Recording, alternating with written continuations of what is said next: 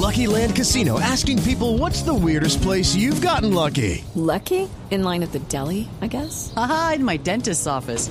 More than once, actually. Do I have to say? Yes, you do. In the car before my kids' PTA meeting. Really? Yes. Excuse me, what's the weirdest place you've gotten lucky? I never win and tell. Well, there you have it. You can get lucky anywhere playing at LuckyLandSlots.com. Play for free right now. Are you feeling lucky? No purchase necessary. Void where prohibited by law. 18 plus. Terms and conditions apply. See website for details.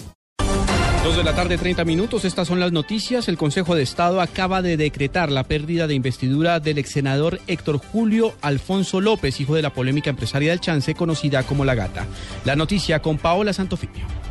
La plena del Consejo de Estado decretó la muerte política del ex senador Héctor Julio Alfonso López, hijo de Nilce López, conocida como La Gata. El alto tribunal tomó la decisión tras acoger los argumentos que presentó el exsecretario de Transparencia de la Presidencia, Rafael Merchán, quien aseguró que el excongresista era el propietario del 7% de las acciones de la empresa Apo Sucre, la única que se presentó una licitación para quedar con el juego de azar en Sucre. Cabe señalar que con esta decisión que tomó el Consejo de Estado, Héctor Julio Alfonso López no podrá volver a aspirar a cargos públicos en su vida.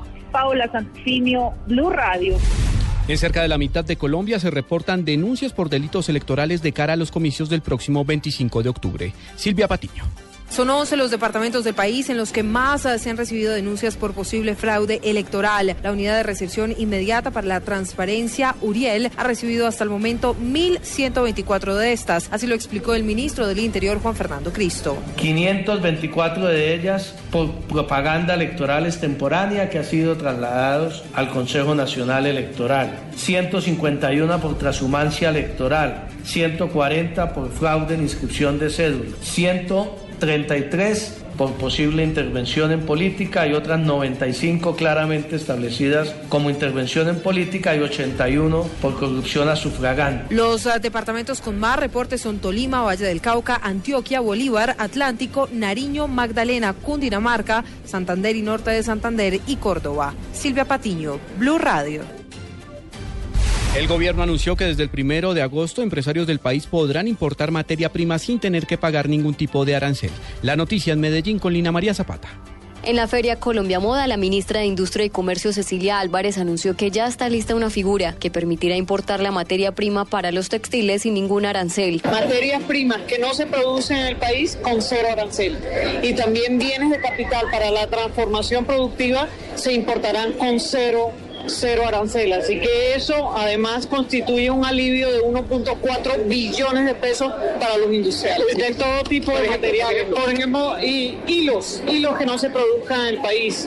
Pongamos materiales, materias primas que no se produzcan en, el país que se puedan transformar y luego exportar. La ministra de Comercio, Industria y Turismo indicó que desde el primero de agosto se podrá poner en marcha esta figura que será un alivio de 1.4 billones para los industriales. En Medellín, Lina María Zapata, Blue Radio.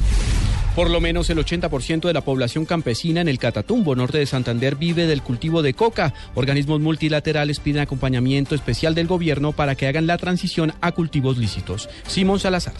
Los garantes de los acuerdos entre el Ejecutivo y los campesinos del Catatumbo, entre los que se encuentran la ONU, el expresidente Ernesto Samper, congresistas del Polo y de la Alianza Verde, pidieron al gobierno sentarse a dialogar para llegar a acuerdos con propuestas concretas de erradicación de cultivos ilícitos en esta zona del norte de Santander. Senador Iván Cepeda. Un paro en el Catatumbo hoy en protesta contra las fumigaciones sería un fracaso de los esfuerzos de años y pedimos se activen procesos de sustitución con desarrollo alternativo. Los campesinos por su parte pidieron que sus propuestas sean escuchadas pues según ellos el 80% de los campesinos del Catatumbo sobreviven de los cultivos de coca, es decir, alrededor de unas 300 mil personas. Simón Salazar, Blue Radio. Desarrollo asegura que es inminente la necesidad de implementar una reforma tributaria estructural en Colombia, la cual podría presentarse el próximo año para evitar que el país entre en un déficit peligroso de finanzas nacionales. Julián Caldero. El director ejecutivo de Desarrollo e integrante de la comisión de expertos que trabaja en recomendaciones para una reforma tributaria, Leonardo Villar, aseguró que implementar una reforma de este tipo es imperativo si se quiere evitar que el país caiga en un déficit fiscal peligroso que podría poner en riesgo las finanzas del país y la confianza de los mercados internacionales en la fortaleza de la economía local. Se necesitaría aumentar el recaudo tributario en cerca de 1.5% del Producto Interno Bruto para que se cumpla con la regla fiscal en ese momento. A eso habría que agregar el hecho de que en el 2019 desaparecen varios impuestos que existen hoy. Desaparece el impuesto a las transacciones financieras, la sobretasa al CRE. Por lo tanto, el, llamado hueco fiscal podría eh, subir hasta niveles de más de 3% del PIB si no se hace nada. Precisamente es la comisión de expertos la que analizará sugerencias como la de imponer gravámenes a las bebidas azucaradas como las gaseosas para desincentivar el consumo y recaudar recursos importantes para la salud. Julián Calderón, Blue Radio. En noticias internacionales, Estados Unidos dejó en libertad a una espía israelí que tenía en su poder desde hace más de 30 años. La noticia con Miguel Garzón. El espía israelí Jonathan Pollard, que llevaba más de 30 años en prisión en Estados Unidos, será liberado el próximo 21 de noviembre cuando le será otorgada la libertad condicional, según anunciaron hoy sus abogados. La Comisión de Libertad Condicional acordó permitir la liberación de Pollard, único paso restante para que el espía israelí salga de la prisión de Carolina del Norte, donde estaba encarcelado. Pollard, un judío estadounidense que obtuvo la nacionalidad israelí cuando ya estaba en prisión, fue detenido en 1985 por espionaje y condenado a cadena perpetua en 1987 acusado de entregar documentos secretos al servicio de inteligencia israelí cuando trabajaba como analista civil para la Armada estadounidense. Miguel Garzón, Blue Radio.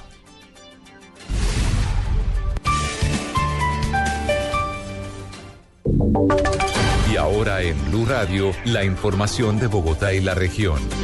En noticias del centro del país, la policía en Bogotá anunció un contingente especial para garantizar la seguridad durante la jornada de paro de taxistas y conductores del sistema integrado de transporte convocado para mañana en Bogotá.